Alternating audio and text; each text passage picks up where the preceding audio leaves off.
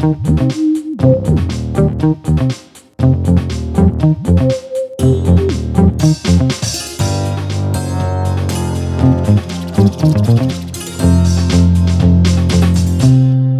привет! Это подкаст Soundstream «Дневники Лоры Палны». Меня зовут Маша. А меня зовут Митя, и мы специально для вас изучаем самые страшные, самые странные, скандальные истории серийных убийц и маньяков в России и за рубежом. И рассказываем их друг другу, пытаемся разобраться, насколько возможно, почему и зачем люди совершают столь страшные преступления и чего они, в общем-то, добиваются. Я предлагаю без э, долгих предисловий с тобой перенестись в Россию 1938 года, Митя. Вот так вот, да. Внезапно потянуло тебя Я нашла... на старину, как и меня. Не то, чтобы Ух. меня потянуло на старину, я просто захотела рассказать тебе про маньяка, которого некоторые называют самым страшным преступником эпохи Сталина, между прочим. Спойлер, на момент первого убийства ему было всего 15 лет, и это самый молодой серийный убийца советской эпохи, прикинь? К сожалению, я немного знаю, о ком это мы будем сегодня рассказывать. Его нам предлагали. И... Да, его нам предлагали, и я решила, почему нет. Я уже лично упоминал, что очень не хочу про это рассказывать, но сегодня я рассказывать про это не буду, буду с грустью слушать. Будешь охоть. Да. Ну да, я еще хочу сказать, что нас в комментариях просили, надо побольше трэша, пожалуйста, это реально трэш. За что вы так с нами? А, да, будет временами очень страшно, но история, конечно, любопытная, и поэтому я начну.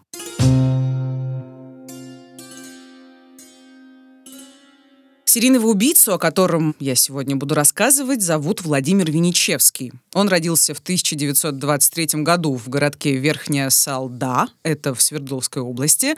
Потом его родители переехали, ну, вместе с ним, соответственно, в Екатеринбург, тогда Свердловск. И в общем и целом его семья чувствовала себя вполне хорошо.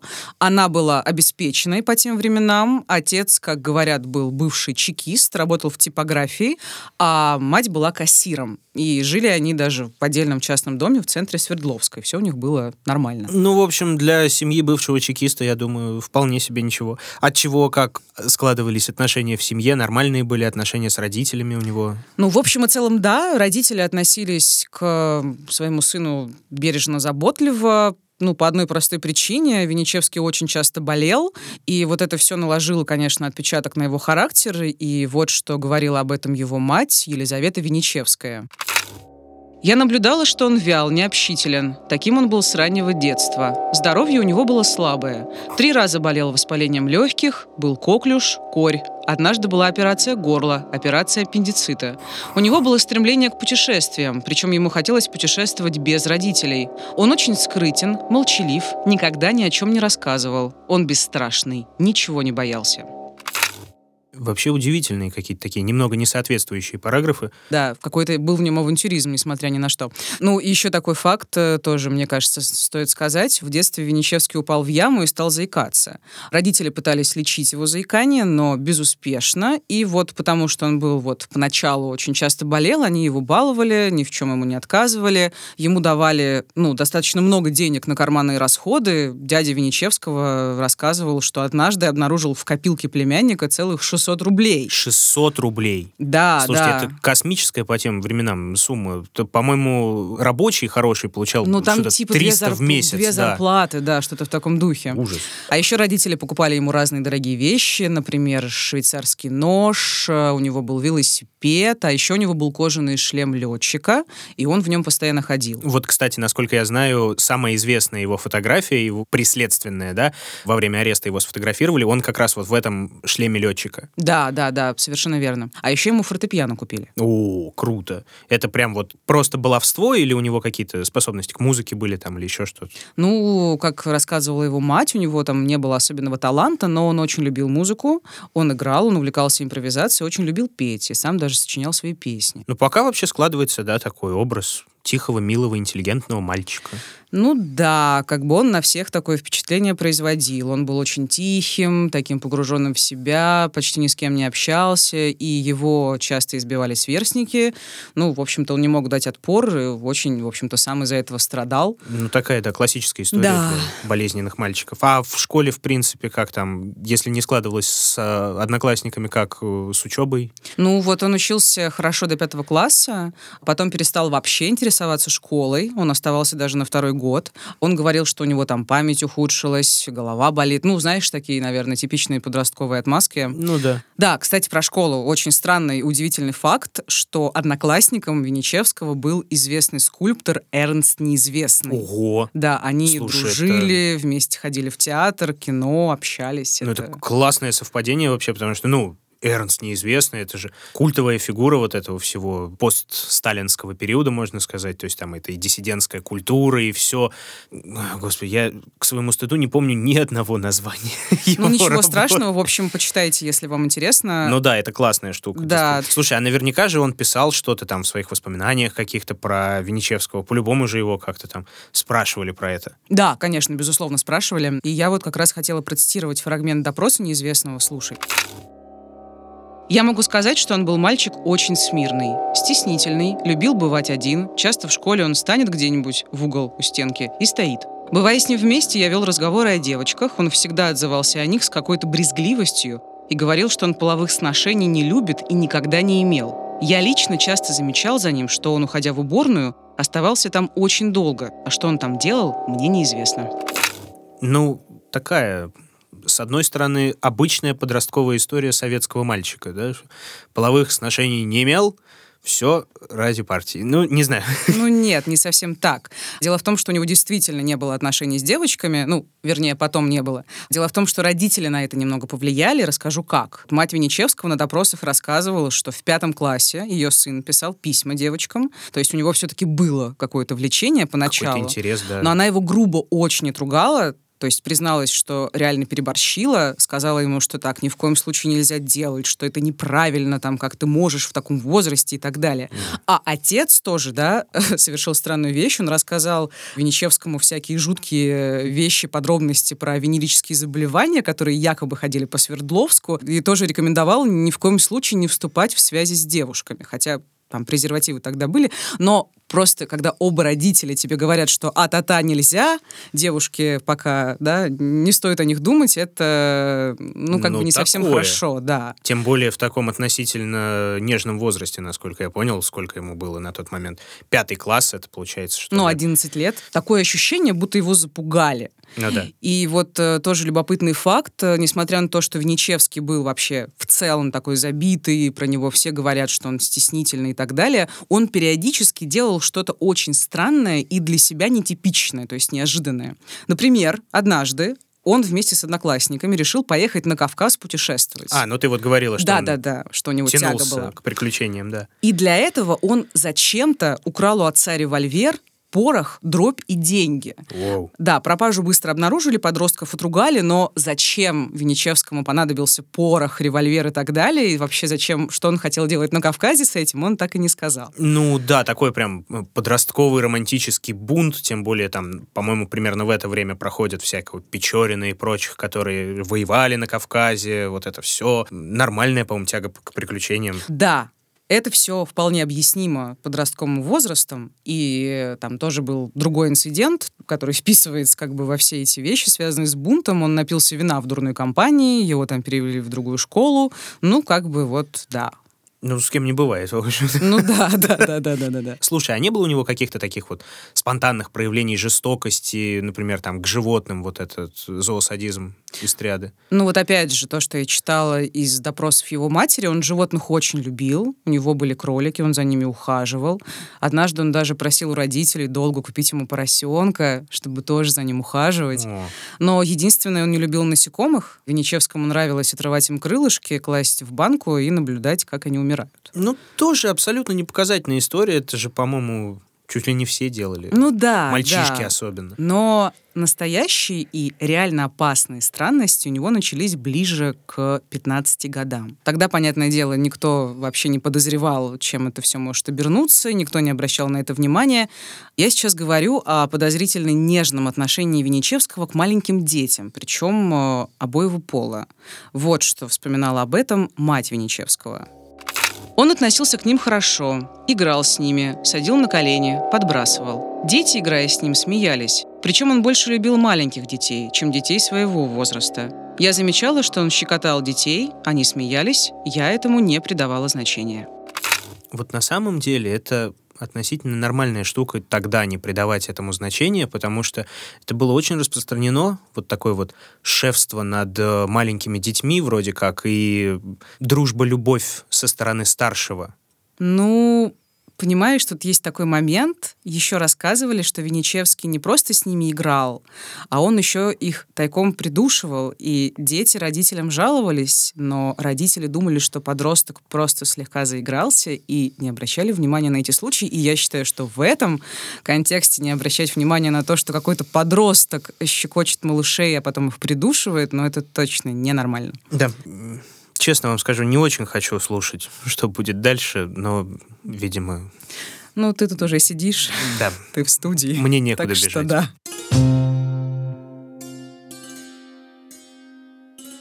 Итак, первое убийство Венечевский совершил летом 1938 года, когда ему было всего 15 лет. Жертвой стала четырехлетняя девочка Герта. Она жила буквально в соседнем доме. Венечевский умел располагать к себе детей, внушал им доверие, угощал их там мороженым, шоколадными конфетами. Ну, короче, он уговорил Герту пойти с ним в огород, и вот что Венечевский сделал дальше. Процитирую его показания, потому что сама об этом сказать не могу.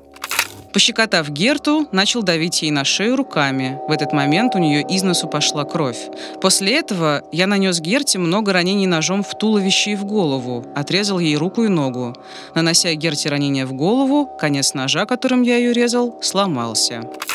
А родители? где они были в этот момент, просто, ну, как-то отпустить девочку с каким-то там подростком. Ну, не совсем каким-то, это был соседний дом, в общем-то, 38 год, маленький Свердловск. Все друг друга знают, и его тоже знали. А. Но дело даже было не в этом. За Гертой присматривал ее дедушка, внучка гуляла рядом с домом, он в какой-то момент, ну, отвлекся на несколько минут.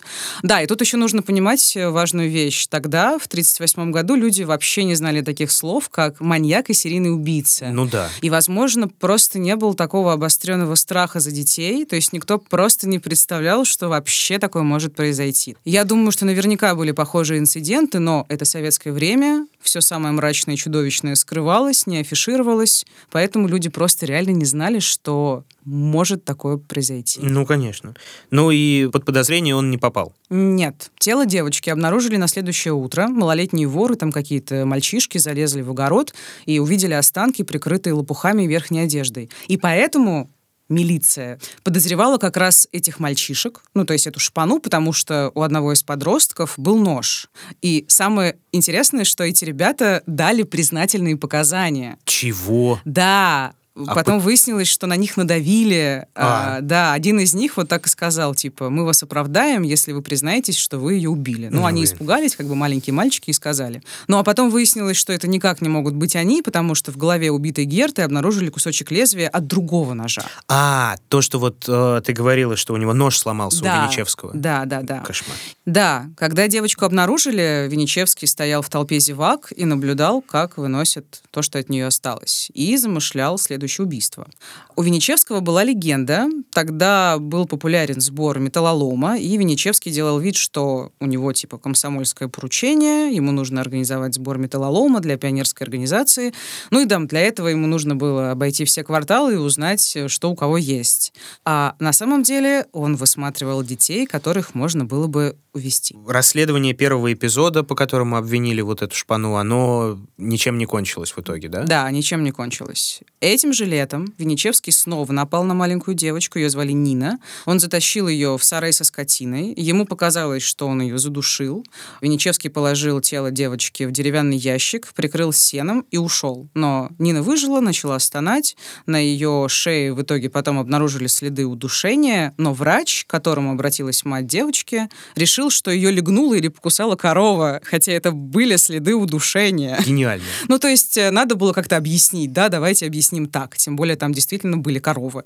Но причем сама девочка рассказывала, что на нее напал какой-то мальчик, но ей просто не поверили. Блин, вот я читала, меня дико бомбило такое адское недоверие к детям вот в таких ситуациях, ну, просто невозможно. Ну, это опять же, вот, наверное, такой менталитет, что просто не хочется верить. Ну, конечно. Да. И как бы никто... Да какой мальчик? На тебя напал мальчик? Да о чем ты говоришь? В советской всего, стране. Корова тебя покусала. Так да. быть не может. Да. Ну, и после этого Венечевский сделал небольшой перерыв, а в 1939 году он снова начал убивать, нападать и уже регулярно. Часть малышей, к счастью, выжила. Например, четырехлетний мальчик Боря. Его мать оставила Борю у дома буквально на несколько минут. Там ей нужно было забежать в дом зачем-то, вернуться. И она обнаружила, что сына нет. Винничевский закопал мальчика в сугробе, надеялся, что тот задохнется или я уж не знаю что. Но Борю, к счастью, нашли, выходили, но уголовное дело опять не стали возбуждать. Вот опять. Ну почему вот на этот раз? Ну, они решили, типа, ну, никто же не умер.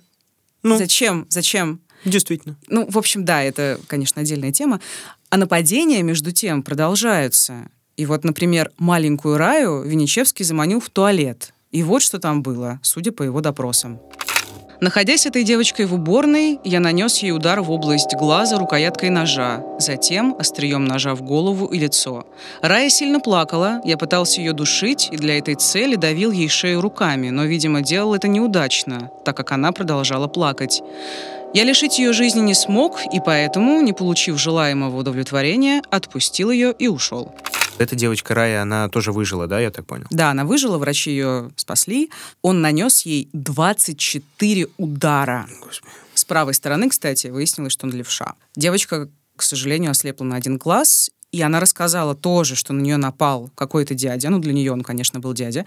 И поэтому сыщики первое время думали, что на детей нападает какой-то взрослый мужчина, неадекватный совершенно. Скорее всего, он бывший уголовник. И по этому делу, ну, его, к счастью, в этот раз не стали игнорировать, задержали по этому делу двоих подозреваемых, но их вина не подтвердилась.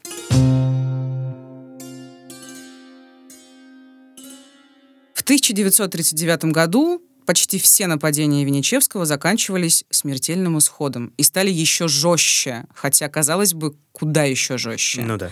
Я сознательно не привожу других цитат, потому что все остальное было совершенно ужасно. Он либо душил, либо резал ножом, кухонным или своим швейцарским, и отверткой, либо и тем, и другим. Тела стал часто расчленять, кидал их в выгребные ямы, и у жертв почти не оставалось шансов спастись. Ну вот сейчас, наверное, уже паника в городе начинается. Да, ужасная паника, все стали бояться за своих детей, а Винничевский продолжал. Причем он стал убивать не только в Свердловске, но и в других городах, где там он бывал, в Нижнем Тагиле, например. Есть мнение, что таким образом он пытался сбить следствие с толку. Ну, в общем, в конечном счете стало понятно, что на детей, ну, во всяком случае, точно в Свердловске, потому что там нападений было больше всего. Это делает один человек, это стало понятно. И в народе его прозвали «Уральский монстр». Слушай, ну а органы все еще ищут, получается, взрослого рецидивиста. Конечно. Mm. И любопытная деталь, ну как любопытная, в общем-то, вполне ожидаемая для того времени. Конечно же, в прессе об этом не было ни единого слова. Власти сделали вообще все возможное, чтобы это, не дай бог, никуда не просочилось. Ну, тем более наверх, наверное. Конечно, mm. но потом все изменится, я тебе расскажу. Но я имею в виду в народ, в массы. Mm. Массы не должны были об этом знать. И, кстати, это дело э, было засекречено очень долго, там чуть ли не до конца 80-х, начала 90-х. Ну, понятно, что в те времена, хотя власти пытались предотвратить да, попадание информации в чьи-то головы, конечно, кто-то что-то слышал, кто-то что-то знал, ходили слухи, многие знали подробности. Но тем более ты говорила, что город маленький, все друг друга знали, и дети пропадали у соседей, грубо говоря. Да, и, кстати, еще любопытный факт, что Винничевский, вот во всяком случае в Свердловске, многие нападения совершил недалеко от своего дома, жил-то он в центре. Например, места преступлений, по-моему, вот первое преступление, и там третье или четвертое, там буквально была разница разница в 300 метров. Это все было, в общем, в одном диаметре, грубо говоря. А это, кстати, очень частая история для вот именно начинающих маньяков, которые боятся отходить далеко от собственного дома. Это да, во да, многих да, случаях да. так работает. Ну, хотя, видишь, он и в других городах это делал. Ну, Но позже. Да, но позже. Да, и, в общем, как мы уже говорили, все это все обсуждают, все все знают. Ну, не все, но что-то. Но убийцу никак не могут поймать. И в какой-то момент у людей просто кончается терпение, и они отваживаются на публичное возмущение, хотя это очень опасное время. И, например, работники Уралмаша даже написали письмо в областной комитет партии с просьбой оградить нас от убийцы. Это цитата. Плюс некоторые активные жители сами пытались найти преступника. Вот что об этом времени вспоминал Леонид Драбкин. Он Он тогда жил в Свердловске, ему было лет 15 на тот момент. И, кстати, потом он стал очень известным советским и российским ученым-криминалистом. Мы ходили, не знаю почему, в парк Вайнера. Думали поймать там вот этого маньяка. Демонстрации не было, но люди собирались так небольшими группами. Тогда устраивать демонстрации было запрещено и страшно. Действительно, вот это сталинская эпоха, и высказывать мнение открыто в демонстрациях, это действительно страшно. Но это, наверное, подействовало, да, там партийное руководство занервничало как минимум. Да, в какой-то момент о происходящем доложили Берии. Он тогда был народным комиссаром внутренних дел СССР. Ну, тут, да, легкая ирония прослеживается, что написали Берии, про убийство и изнасилование маленьких детей. Ну, ладно. Ну да, злая ирония. Ну, в общем, я не нашла, правда, кто конкретно, какое ведомство или человек, или кто отправил ему депешу, но могу ее процитировать. Довожу до вашего сведения, что Свердловская милиция при попустительстве партийного руководства уже год не может обезвредить тайного врага народа, который терзает и убивает детей. Вообще, по-моему, за такую депешу можно было стать чуть ли не врагом народа. Ну, тут, видишь, такая была ситуация, что... Ну, нет, все правильно. Да. Да. Но, в общем, у сыщиков к тому моменту появилась зацепка. На одном из тел Венечевский оставил отпечаток подошвы своего ботинка, но это, к сожалению, правда, им не помогло. Убийства и нападения продолжались, ситуация становилась очень страшной, бесконечно задерживали подозреваемых, ничью вину доказать не могли, паника, в общем, кошмар и ужас. В конце концов, Берия пригрозил, что если убийцу не найдут за месяц, то все руководство милиции посадят за решетку. Сильно. Да, и вот тогда правоохранители пошли на отчаянный шаг. Правда, кто-то говорит, что это достаточно рискованно было. На улице вывели вообще все силы, которые на тот момент имелись в Свердловске. Там десятки патрулей, там по разным данным больше ста или там до ста, ну, в общем, много. Курсировали по городу, вообще по всем районам. Везде были милиционеры, ну, в том числе в штатском, да, чтобы угу. их не обнаружили. И для поимки маньяков в том числе привлекли привлекли курсантов. И, ну, в общем, тупо на улицах было очень много сотрудников органов, которые задерживали вообще всех подозрительных мужчин с детьми. Ну, это действительно опасная история в том плане, что они могли попросту его спугнуть. Конечно, конечно, да. да. Но э, сработало в итоге? Да, это сработало. В октябре вот 39 -го года как раз э, трое курсантов заметили парня, который садился с маленьким мальчиком в трамвай. Этот парень показался им подозрительным, хотя, опять же, как рассказывают, Венечевский был э, вежлив, обходителен с э, детьми, и вообще их можно было принять за братьев, но все-таки курсанты на всякий случай решили проверить, а мало ли что. И они, в общем, за ними проследили, и конечной точкой Венечевского в этот раз был лес, он туда повел ребенка, курсанты пошли следом, и вот как один из курсантов по фамилии Крылов описал задержание Венечевского. Пройдя еще метров 200 вглубь леса, я увидел впереди себя метрах в 30 висевшее на сучке дерева пальто. Внимательно присмотревшись, я увидел в небольшом углублении неизвестного мужчину, который был без пальто, стоял на коленях, а между коленями у него лежал ребенок. Ребенок был раздет, меховая жилетка была подостлана под ребенком, шапка лежала у головы его. Ребенок не издавал никаких звуков и не плакал. Неизвестный держал ребенка своими руками за горло и его душил. Я быстро подбежал к неизвестному, предложил ему немедленно встать и поднять руки вверх, что неизвестный и сделал. Кстати, говорят, что Венечевский стал очень громко рыдать и там кричать, жалея, что жизнь кончилась, кошмар. Короче, он решил, что его убьют. Но он сразу во всем признался. Я представляю, какой это был вообще шок не только для города, а для всего Союза. Убийца 16-летний подросток. Ну, для всего Союза ты преувеличил, потому что об этом почти никто не знал, я думаю, да, за пределами Свердловска об этом знало только партийное руководство. Логично. Да, но шок был очень сильный, родители тут же от него отреклись. Они попросили опубликовать в газете «Уральский рабочий» такое заявление, цитирую. «Мы, родители, отрекаемся от такого сына и требуем применить к нему высшую меру – расстрел таким выродком в советской семье жизни быть не может. Ну, в общем, можно подписаться под их словами. Но есть же такая история, что про вот эти вот отказы и отречения от родственников, это же была распространенная история не только в таких случаях, да? Ну да, и в политических, наверное, ты имеешь в виду. Моего отца, например, в пионерской организации попросили отречься от своего отца, моего деда, который был священником. Ого. Он просто на это не пошел, да. Не было такого, не знаешь, что и их тоже, родителей, основательно попросили так сделать? Насколько я поняла, отец отца не нужно было просить. Он был в этом плане идейный, и как бы он реально так считал. Чекист. Да, но не мать Мать вроде бы поддалась влиянию своего мужа, и она согласилась на публикацию этого заявления только из-за того, что на нее надавил супруг. И говорят, что мать потом ходила к чиновникам, там стучалась во все возможные инстанции, там просила о помиловании. Она, кстати, считала, что Венечевский, ее сын, все это сделал под давлением некоего сообщника, который на него надавил. Ну, какой-то взрослый сообщник. Мол, она говорила, что ну не может 16-летний мальчик сам такое совершить. То есть его там наверняка кто-то заставил оставил. А эту версию, я имею в виду о сообщнике, ее рассматривали вообще?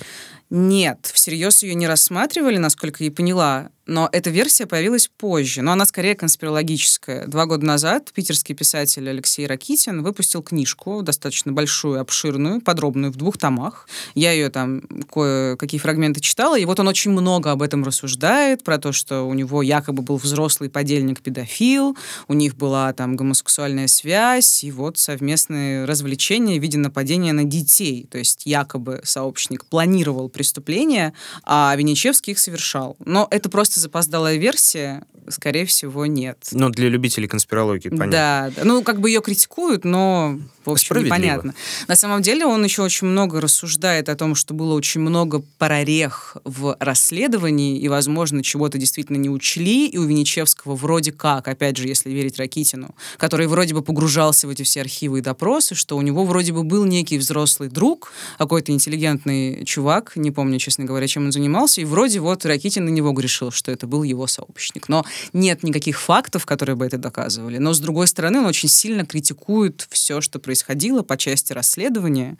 Поэтому, ну, может быть, такая вероятность есть всегда, но в общем и целом, да, ее не рассматривали. Ну да. Так, а Венечевский, как я понял, вину не отрицал вообще? Да, не отрицал. Он говорил, что ему было, цитата, «приятно резать детей». И он получал удовольствие, когда их упивал.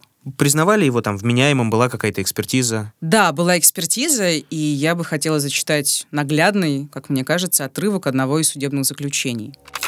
Личность обследуемого была характеризована в следующих выражениях. Малообщителен, угловатый, медлительный, на вопросы отвечает тихим, маломодулированным голосом, очень медленно. Эмоционально холоден, с 1937 года отмечает непреодолимое влечение к удушению маленьких детей без различия пола. В процессе душения переживает половое возбуждение. Сопротивление и плач жертв усиливают сексуальное возбуждение. В последующем будто бы испытывает жалость к жертвам. Интерес к половой жизни отрицает категорически.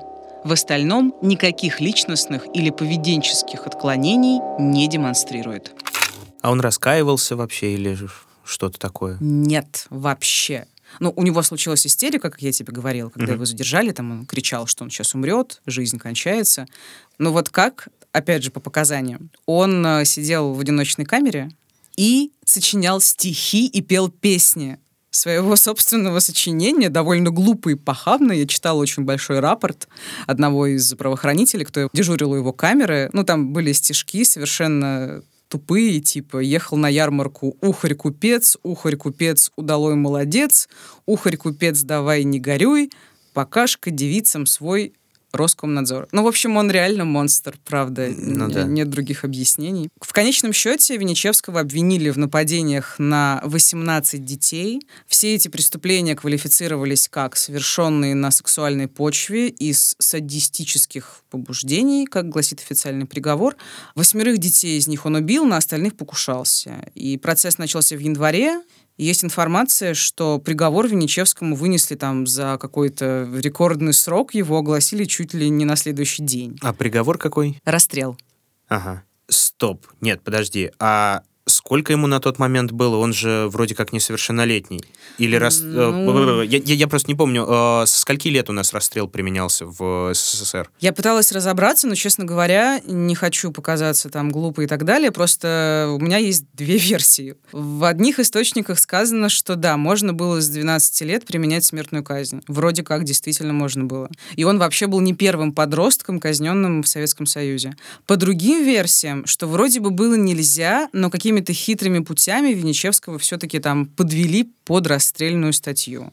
Но все сходятся в одном, что оставлять в живых такого как бы ужасного человека было нельзя, и никто не хотел оставлять его в живых. Ну, То есть даже если не было можно, да, официально, юридически, они сделали так, что, ну это же Советский Союз, все можно было сделать. Но это можно понять, с другой стороны. Да, и самое любопытное, что Винничевский, услышав приговор, утратил свое спокойствие. То есть он там пел песенки, все такое, да, он вообще был уверен что он останется в живых. Он совершенно не думал о том, что его могут расстрелять. Ну, посадят, да. Да, он начал писать жалобы, он пытался выставить себя ребенком, который заботался в жизни, там, просил его простить, э, не знаю, дать ему еще один шанс. Ну, в общем, там начал городить всякую чушь. Но в итоге он прожил э, меньше года, по одной информации, по другой информации 4 месяца. Ну, в общем, как обычно, данные разнятся до расстрела.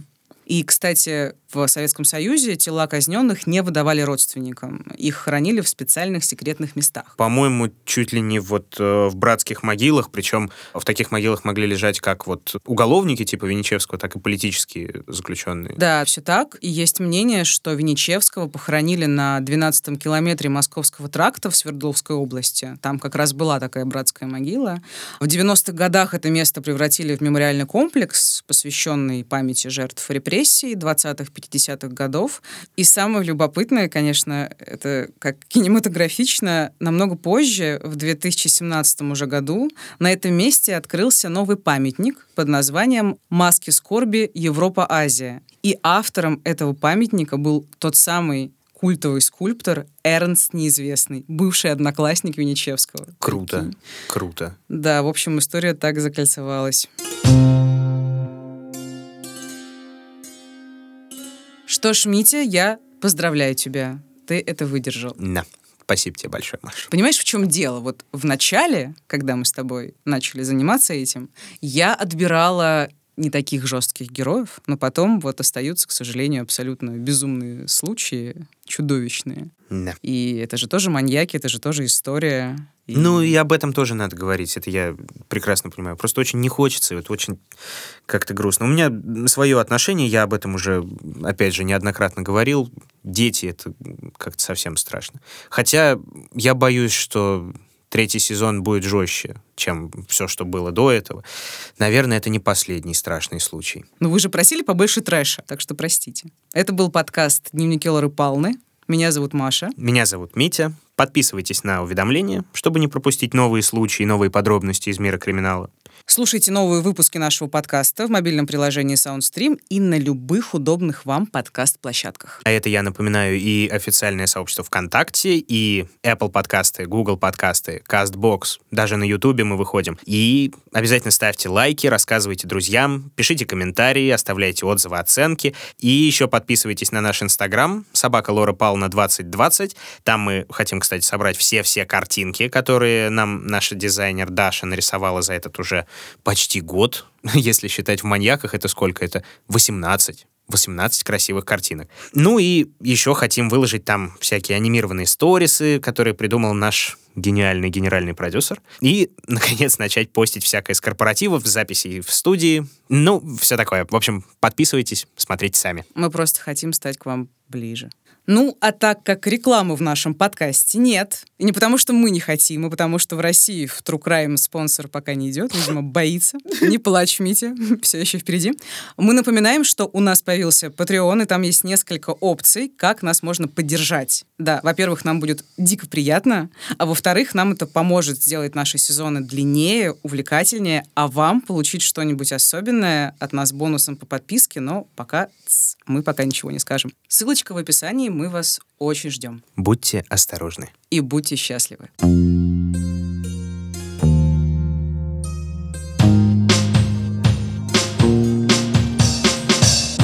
Над подкастом работали ведущие Мария Погребняк и Дмитрий Лебедев, звукорежиссер Евгений Дударь, продюсер Кристина Крыжановская. В подкасте использованы фрагменты программы «Следствие вели», а также материалы из книги Алексея Ракитина «Уральский монстр».